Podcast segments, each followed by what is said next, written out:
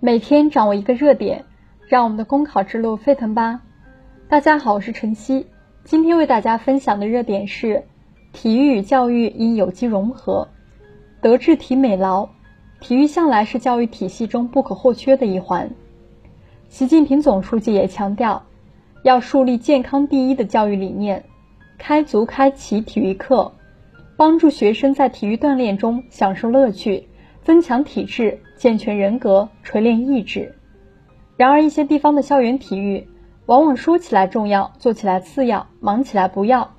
存在课程课时不足、活动组织滞后、场地设施短缺、师资力量薄弱等问题。这也是导致许多孩子成为小眼镜儿、小胖墩儿的主要原因。体育之于成长的价值，在于让孩子学会如何在规则约束下赢，也学会如何正确得体的面对输，更在于通过掌握技能、养成习惯、提高意识的体育终身教育，全面发展体质、才智和意志，并将之融合为一体，加深对生活的理解和对生命的热爱。因此，为了在体育和教育之间搭建通道，助力孩子们完成成长这一长跑。还需学校、家庭和社会共同携手，务实努力，